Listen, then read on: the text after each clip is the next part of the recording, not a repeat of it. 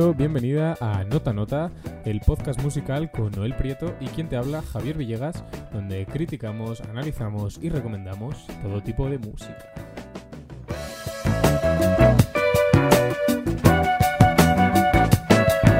¿Qué nos espera Noel en la próxima media hora de programa?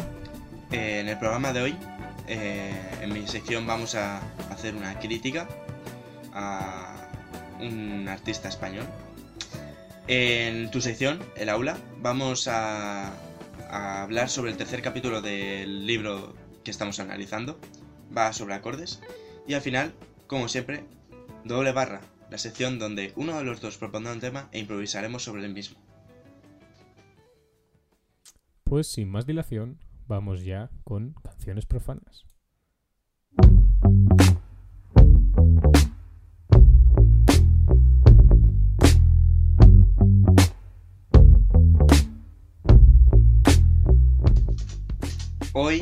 No toca una recomendación. Hoy posiblemente no sea del todo objetivo porque me gusta mucho. Pero hoy toca hacer crítica y hoy toca hablar de Bejo.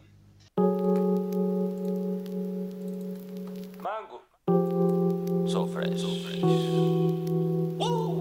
Venimos a darle duro al mambo. Hippie japa lo que está sonando. Cuando nos vemos de vez en cuando. No tú sí cabrón estás gozando. En la frutería compro mango. En la cocina la sartén por el mango. No quiero el lambo, no pido tanto. Yo solamente quiero mango. Tú sabes que sé que irse va. Pero ir por ir a mí no me gusta. Tú déjame que te canse en paz. Pero antes de llegar a Eh, la tumba. voy a hacer una pequeña presentación sobre Bejo. Para quien no. Para quien no conozca a Bejo, es un rapero trapero. No sabemos, no se sabe muy bien. Yo creo que es más rapero que trapero, pero pone trapero. Es, es canario. Y que despegó con, con Don Patricio, otro rapero trapero que, que este es más conocido. Y que son amigos, de hecho. Tienen un grupo junto que es Loco Playa. Em, su música se caracteriza por las bases magistrales que utiliza y la voz tan característica que tiene. Las bases eh, no siempre son suyas, pero a veces trabaja con Cooking Souls, que hace unas bases muy buenas. Son bases eh, tropicales em, que dan eh, ganas de bailar, podemos decir. Son muy, muy, muy agradables las bases, y, pero y a veces incluso contrasta con su voz, que es una voz grave, eh, que canta de una manera como vaga, en plan pronunciando muy canario, también que eso ayuda a, a ese tipo de voz. Y eh, son muy buenas sus canciones. Tiene, una disco- tiene una discografía bastante extensa para ser un, un autor joven. Y, pero en casi toda su discografía cambia poco el estilo. Tiene un par de canciones que son un poco más... Tiene una canción, yo creo que es un poco más reggaetonera. Pero hace, hace poco ha sacado dos canciones, eh, Duele y Chocolate Blanco, que son las que voy a criticar. Porque eh, rompe un poco con el estilo de Bejo, que es así, con las bases agradables y tal. Y bueno, vamos a escuchar Duele. Le doy un bullo, un galo, un tiro y salgo del kel. ¿Qué le voy a hacer si me lo pide el cuerpo? No volveré a hacerlo más nunca, dije ayer. No sé qué tú tienes que me pone enfermo. Tú bien sabes cómo hacerme enloquecer. No te pierdas, quiero más. Pero de eso que yo quiero ya no quiero. Bueno, lo primero que decir que todo es que no digo que se- eh, antes de todo, no son malas canciones. No son absolutamente malas canciones. Eh, de hecho, para ser trap y chocolate blanco ser reggaetón, porque es reggaetón. Cantado, muy cantado en plan rap, pero es reggaetón. Nadie na- no nos puede engañar. Decir que no son canciones malas, simplemente que a mí personalmente lo que me molesta es que rompe con el estilo de Bejo, que son las bases agradables, el rap prácticamente puro. Y bueno, Javi, puedes participar en, en esta sección, porque sé que también te gusta Bejo. Sí, bueno, Bejo. Sí, eso es. Bejo, claro, para quien no nos conozca, eh, eh, Bejo a nosotros nos gusta mucho. Me lo descubriste tú. Al inicio yo lo escuchaba de forma muy irónica. Pero, pero ahora los dos, los dos lo disfrutamos un montón, la verdad. En la cuarentena está sacando muchas canciones. Eh, ha sacado también Frida Sí, Kahlo, es. que me parece un auténtico. Ese es un, pepino, ese es un temazo buenísimo, además. Sí, si lo sí, queréis sí. escuchar, Pero. Sí, sí, muy recomendado, muy recomendado. Pero. Pero sí, estas dos. Yo coincido que, sobre todo, duele. eh, está Sí. un poco fuera de su estilo. Quizás se acerca un poco más al estilo de Ala, que produjo con Caravan sí, Trip, que también está en se parece. mm, eh, a mí, mm, cuando yo lo escuché, eh, Caravan hizo, creo que una canción hace bastante tiempo con Bunny y me parecen las bases de Bunny. Y a mí es que eso. No es, no es, no es por criticar a Bunny, que podría hacerlo porque no me gusta. eh, pero es que eh, tú vienes escuchando en aleatorio, por ejemplo, Bejo, y te sale Frida Kahlo, eh, Mentecato, eh, Mango, Mucho, eh, todas las canciones, Onomatopeya incluso, que tampoco es tan agradable, podemos decir. eh, y de repente te sale Duele y es como... eh, te corta el... eh, Sí, rompe, rompe, rompe con el el estilo. Pero bueno, tampoco puedes pedir, por otra parte, que un artista haga siempre lo mismo. Sí, no, no, O sea, a mí. Digo que es que eh, yo mm, lo que critico es que ha sido un cambio muy, muy, muy brusco, ¿sabes? Em, porque incluso Ala eh, se nota que mm, iba de mano de Bejo. Pero es que esta parece, parece que no es Bejo directamente. Eh, la voz con el autotune, Sí. eh, mm, no sé, no... Sí, porque realmente es lo que has dicho antes, ¿no? Que en muchos sentidos se acerca bastante al rap puro. Sí, En el sentido de que no usa. no usa autotune ni nada de eso, sí. No en exceso, ¿no? Claro. En las que ha producido con Nico Miseria. Sí, en el disco de Pie- Con Corazón en en el disco de Piedra Pómez. Sí. Hmm. Sí que utiliza... Ahí sí, pero bueno. sí. Eh, en otros puntos no. En otros puntos no lo. O sea, en general no lo usa. Y sí que chirría cuando de repente se acerca Claro, eso es. uso de, del autotune. Claro, si es que eh, eso es lo, lo que más critico, que teniendo esa voz eh, que es bonita a su estilo, esa manera de pronunciar, intentar cambiar eso cuando es lo que atrae de, sus, de tus canciones, eh, no, no voy a decirle que no debe hacerlo, pero yo creo que debería mm, eh, centrar, bueno, centrarse no, simplemente utilizar su voz, sus recursos y no dar de autotune. eh, porque para eso están otras personas que mm, cantan mal o por lo menos su voz no es lo suficientemente bonita. Y que a lo mejor lo único que tiene es carisma. Pero es que eh, Bejo es, sigo diciendo que es una persona que tiene muchísimo carisma, que canta realmente bien y mm, que además es, eh, es muy bonito escucharle. Sus letras son muy buenas. Son mm, poesía casi. Es- no sé si coincides en ese punto conmigo. No, yo ahí en las letras realmente muchas veces no sé de qué habla. Pero Pues es que me gustan igualmente. pues eso, es es decir, sí es lo- eso es lo que estás incidiendo. Claro, son es. agradables, pero para mí su- sus letras no, no sé si tienen un sentido real. Claro, es que a lo mejor es... O no sé. mm, mm, no sé ahora mismo un ejemplo de la poesía, en plan de literatura, pero a veces creo que no hace falta que tenga un sentido completo como para que... ¿Sabes? Para que sea bonito simplemente al, al oído o, o a la vista si las lees incluso. Es decir, son, son letras que están realmente bien hechas, eh, cuadran a su manera, pero cuadran. Eh, Sí, sí, sí. bueno, yo creo que eh, puedo hacer una conclusión y es que después de estas dos canciones, sinceramente espero que vuelva a utilizar su voz em, y un poco a las bases un poco más em, agradables, podemos decir. Es porque es realmente bueno haciendo eso, em, haciendo rap, no trap ni reggaetón. Y, y yo creo que la frase que puedo, puedo decir, que es, es un genio del rap, no cabe duda, pero no sé si es un genio del trap. Y bueno, hasta aquí mi sección. Y ahora toca el aula.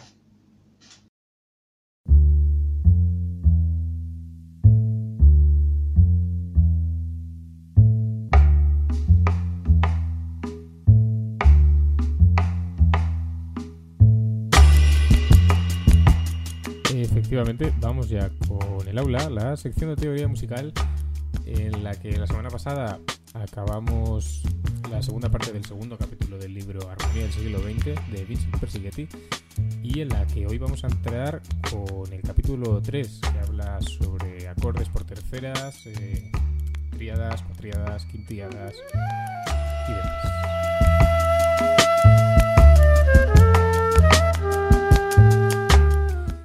Eh, vale, el libro comienza diciéndonos que las decisiones armónicas que se toman en el siglo XX en un inicio están condicionadas por el ciclo de quintas, ¿no? que, ha dominado la escritura musical eh, desde el inicio de la tonalidad. Sin embargo, los compositores, a medida que avanzaba el siglo XX, se dieron cuenta de que se podían centrar en, en otra forma de jerarquizar los acordes, en otra serie de ciclos, que son los de terceras y los de segundas. Entonces, si estamos en Do mayor, en un ciclo de quintas, el acorde que está una quinta por debajo es Fa mayor y el que está una quinta por encima de la tónica, claro, es Sol mayor. De ahí viene eh, bueno, el ciclo de quintas, eh, la subdominante dominante y por qué esos son los acordes principales. En el ciclo de terceras, que conviene para la música en la que no se quiere establecer una tonalidad, si partimos de Do, el acorde que está una tercera por debajo es el sexto grado y el que está una tercera por encima de la tónica es el tercero. Y en un ciclo de segundas, el acorde que está una segunda por debajo es el séptimo y una segunda por arriba el, el segundo. Esos son los, los acordes principales cuando estamos hablando en este tipo de, de este tipo de ciclos. También pueden hacerse sucesiones de acordes, igual que los ciclos de quintas plantean sucesiones de dominantes, ¿no? Entonces, por ejemplo, en el ciclo de quinta tenemos el primero, el cuarto, el séptimo, el tercero, el sexto, el segundo, el quinto y el primero. En el ciclo de terceras tenemos el primero, el sexto, el cuarto, el segundo, el séptimo, el quinto, el tercero y el primero. Y en el ciclo de segundas, pues muy fácil. Primero, séptimo, sexto, quinto, cuarto, tercero, segundo, primero. Estas relaciones pueden darse en cualquier escala de cualquier tipo, ya sea modal, sintética, hexátona. Pero en una escala modal no tienen por qué coincidir eh, los acordes principales de un ciclo de terceras o de segunda con los acordes principales de la escala modal, que recordemos que son aquellos que, aparte de la tónica, tienen la nota de color de, cada modo. Eh, las relaciones de terceras, segundas y quintas pueden cambiarse, pueden combinarse. Y igualmente cualquier acorde puede ser interpretado como una tónica de cualquier otra escala aparte de la que estamos utilizando. En la música sin tonalidades definidas, como ya dijimos, eh, se puede favorecer ese atonalismo mediante el movimiento de fundamentales por terceras o segundas mayores o menores.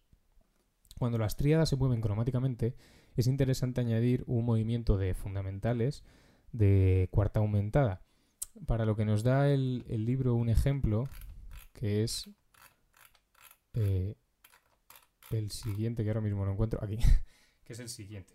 La relación, o sea, la secuencia de acordes es esta, es Do mayor, Re mayor, Mi menor, La menor, Mi bemol mayor y Do mayor. Eh, esto el libro lo adorna, entre comillas, añadiendo después del Do mayor con el que empezamos un Fa sostenido mayor, después del Re mayor un La bemol mayor, después del Mi, mi menor viene ese La menor, que se va a un Mi bemol mayor, que es el acorde de una cuarta aumentada por encima, y se va otra vez al Do. Y son al final eh, maneras de, de amenizar y de, y de combinar eh, un uso de una serie de acordes con, con otro, ¿no? Acaba la sección sobre las tríadas con el siguiente párrafo, Persichetti nos dice, las tríadas son utilizadas frecuentemente en estado fundamental mientras las voces contienen la fundamental y la quinta, generalmente las dos voces graves, moviéndose en quintas paralelas. Este tipo de movimiento es efectivo si se desvía la atención de las quintas por un extenso movimiento contrario, y la inversión periódica de las tríadas pondrá en relieve la trabazón del paralelismo.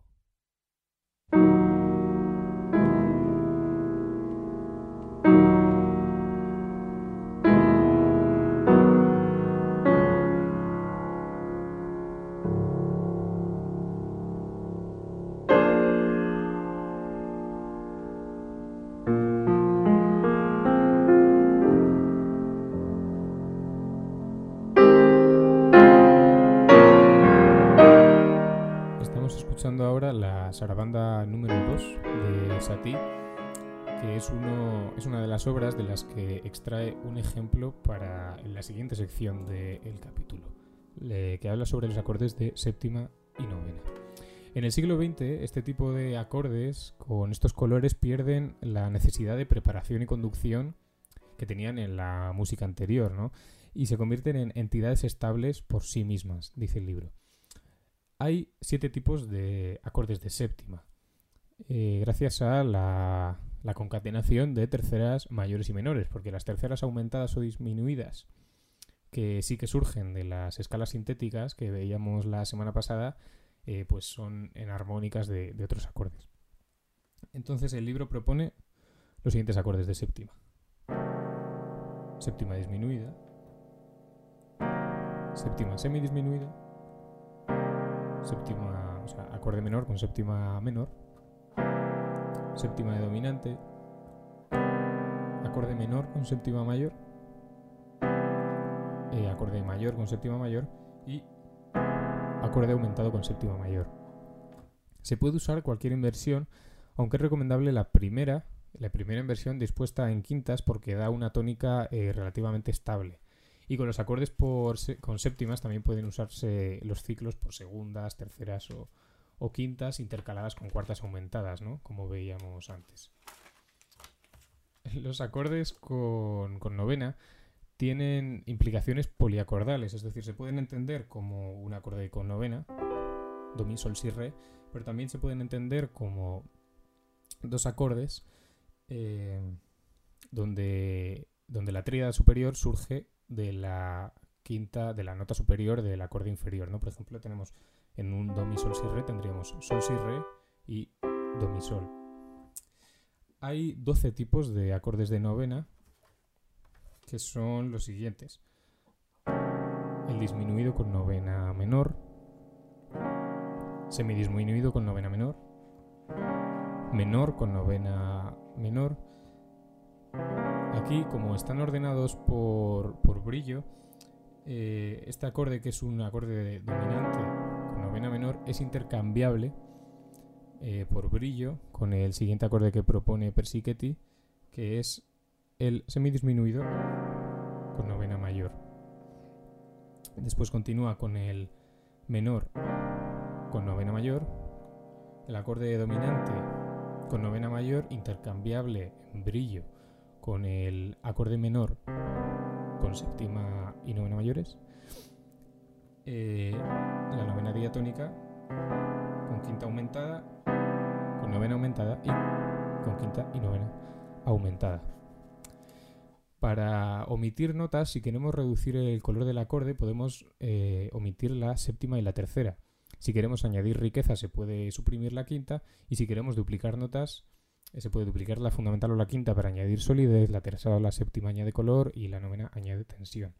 Si tomamos una nota, da un dato bastante interesante Persichetti, ¿no? Y es que si tomamos una nota eh, y la armonizamos como fundamental, tercera, quinta, séptima o novena de un acorde de novena, tenemos hasta 60 formas de armonizarlo diferentes.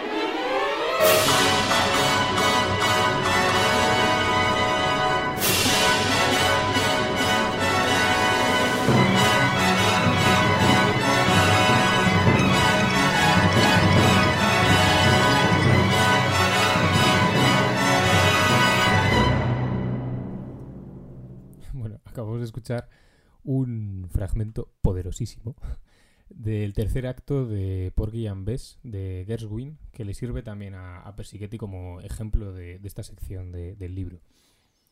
Eh, la siguiente habla sobre las oncenas y las trecenas, que son acordes complicados de usar porque son muy limitados por la dificultad de su conducción porque es fácil llegar a armonías de cuartas o segundas que le quiten ese color de oncena o trecena al acorde y porque es fácil que suenen como poliacordes. Por ejemplo, si tenemos un do, mi, sol, si, re, es fácil eh, hacer simplemente do, re, mi, fa, sol, la, si.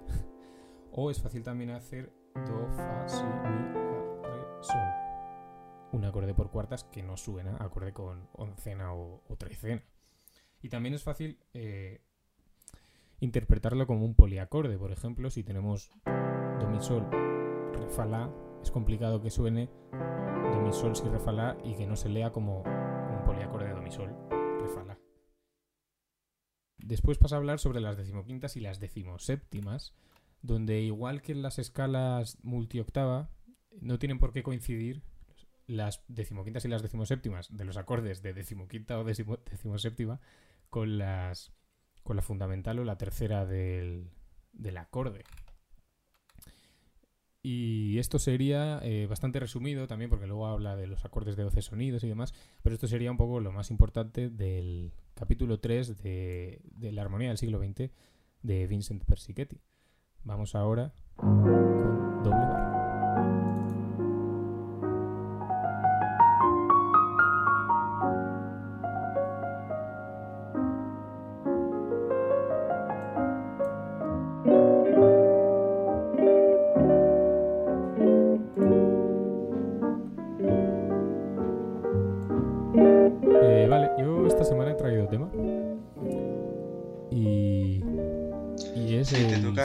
ya que antes hemos hablado de. Bejo y demás. Sí. Ya que antes hemos hablado de Bejo y demás, pues. Del autotune y de toda esta serie de cuestiones. eh, mi tema. Se me había ocurrido antes de que me dijeras. Antes de que me dijeras que íbamos a hablar de Bejo, pero bueno, mi tema es. eh, ¿Qué te parece? El autotune. Eh, es decir, Vale, vale. Hay quien lo critica bastante en la música de ahora, eh, sobre todo porque programas como El Hormiguero eh, les parece una grandísima idea hacer un vídeo comparando a Don Omar con Ainhoa Arteta, cuando realmente es una absoluta estupidez, Sí, porque es comparar dos géneros totalmente Claro, contrarios, eh, solo, no sé, por ganar likes, no sé por Em. qué. Porque es, parece que queda muy bien eso de decir que es que Ainhoa Arteta, no sé qué, es que el arte culto, es que Don Omar, es que, que pinta Don Omar. Pero al final son estilos diferentes. muchas veces, por ejemplo, si escuchas a Cupido, claro. el Eso- eso te- autotune eso te iba está ahí por como elemento estético, ¿no? Claro. Entonces, mm, ¿es lícito o no es lícito? ¿Cómo lo ves el autotune? A ver, el autotune es un tema mm, complicado. Porque eh, también va por... Es, es decir, obviamente el autotune va por estilos. No puedes pedirle a una cantante de ópera que se ponga autotune. Em, primero, es, una, es absurdo. Segundo, una cantante de ópera sabe afinar. Eh, entonces, eh, la función del autotune sería meramente eh, de una manera estética, simplemente, no para que suene afinado ni nada de eso. Como tú has dicho bien, Cupido lo utiliza como, como un elemento estético que realmente es mm, lo que da lo que sea curioso del grupo. Bueno, las canciones son buenas, pero mm, que todas las canciones tengan autotune y lo utilicen adrede, no como para que me arregle la voz. Eso es le da su su cosilla. Su Sí, eso es. Entonces, em, ¿el autotune está, está bien mm, o está mal? Mm, yo creo que es una pregunta que no se puede responder en plan con un sí, está bien o sí, está mal. Es, em, yo creo que es más, eh, en esta situación o en esta canción está bien aprovechado. Con este, con este artista está bien aprovechado. Por ejemplo, con Bejo, yo creo que no le hace falta autotune. Eh, tiene una voz para no tener autotune. Em, y hay gente que utiliza autotune que no, yo creo que no debería. Eh, ¿Está bien en esos casos utilizar autotune? Yo creo que no. Si tienes una voz donde no puedes utilizar autotune, porque al fin y al cabo tú haces rap o trap, que al fin y al cabo es rap, eh, no creo que haga falta el autotune para eh, modificar tu voz. Pero ya, por ejemplo, si te vas a, a rock,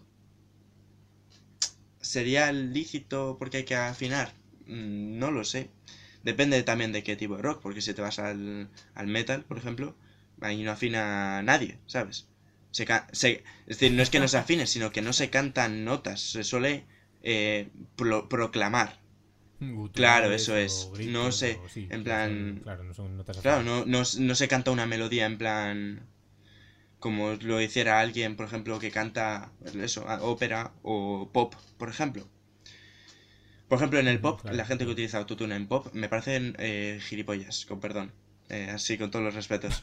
Aquí utilizas, es que es pop, no, no puedes utilizarlo, no pega. No sé.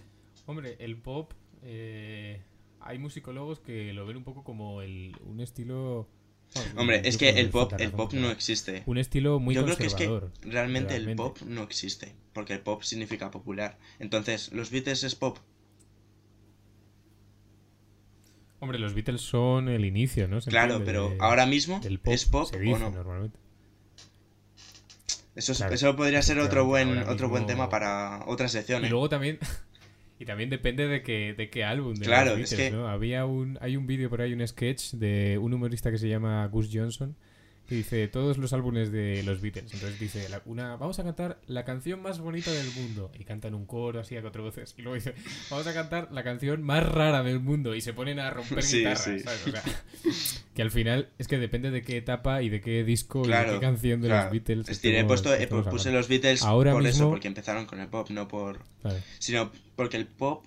Claro, pero ahora mismo es... eh, sí, Claro, porque el pop ahora mismo, eh, una canción que es popular debería ser pop. En plan...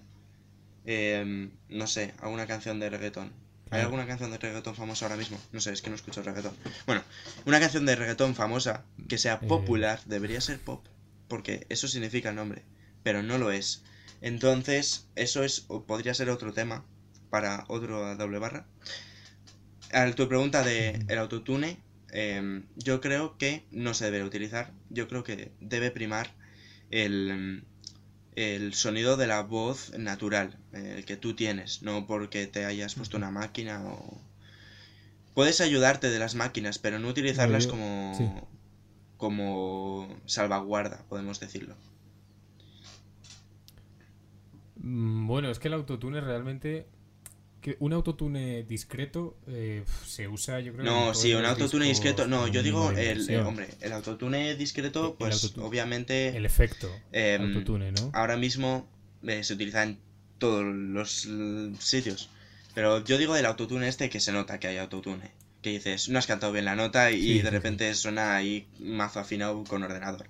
Eso, por ejemplo, a mí me parece ah, fatal. Es decir, yo no lo aguanto. Pero no, por, no porque no me guste el sonido de autotune, sino porque me parece, mm, si tienes que utilizar una máquina para afinar, es que no, er- no, no eres lo suficientemente em, capaz de hacer lo que haces. Opino, yo. Yo, en mi opinión, como elemento estético, como vemos en Cupido y demás, bueno, y ya por, por ir concluyendo, ¿no? Eh, como elemento estético, como vemos en Cupido, a mí no es que no me disguste, es que me gusta bastante. No, a mí, a mí en Cupido me gusta Eh, bastante. sé, Cupido, T-Pain, todo este tipo de... Vamos, T-Pain, que fue el que inició ese uso del autotune. Es decir, ellos reconocen que no saben cantar y que lo utilizan como elemento estético. Yo digo, el, el autotune me- utilizado con la función del autotune, ¿sabes? Que es modificar eh, las notas que cantas. Ahí es, cuando, ahí es donde me refiero yo. ¿Entiendes? Lo que... Pero claro, es que, quiero decir, eso, eso se usa, pero, o sea, si solo quieres modificar las notas que cantas, no lo usas en plan exagerado, ¿no? Como Cupido, por volver al ejemplo, sino que lo usas mm, discreto, con Melodyne o con, bueno, otro no. tipo de software, ¿no? Sí, pero si cantas realmente Claro. mal... ¿Qué ha pasado O sea, ya? estamos hablando de Kiko Rivera, ¿no? Por ejemplo, Por ejemplo. venga, va, eh, vale. Por ejemplo, en ese caso, ¿por qué lo utilizas? No sabes cantar, eh, Claro. no sé.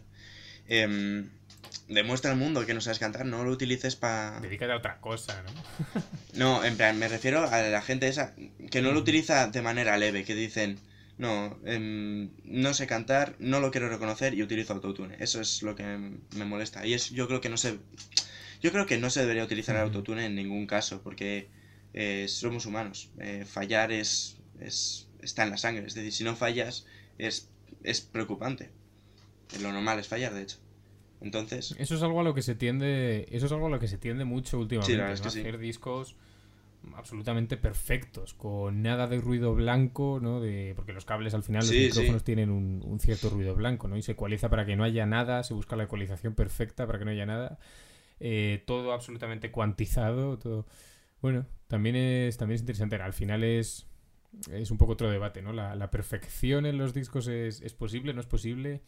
Hay quien dice que le quita humanidad, lo de cuantizar todo, ¿no? Hmm. Hay, no sé, hay quien dice que ayuda, bueno, muchas opiniones. eso se podría también hablar en otro... Este, bueno. este debate puede ser muy inter- puede ser muy Sí. extenso y ocuparnos un programa entero. Sí, Porque- sí. Nos ponemos a hablar y... Pero hay que irlo cortando ya, estamos cerca de la media hora, o sea que esto ha sido nota nota por hoy. Eh, recordad que nos tenéis el martes que viene en Spotify, iBox, Acast y YouTube. Y recordar una cosa, recordar una cosa, que es que nos sigan en las redes sociales, sobre todo Instagram y Twitter, sobre todo Instagram, porque puede que eh, os necesitemos para alguna futura sección. Bueno, dicho esto, Efectivamente. Nos vemos la semana que viene.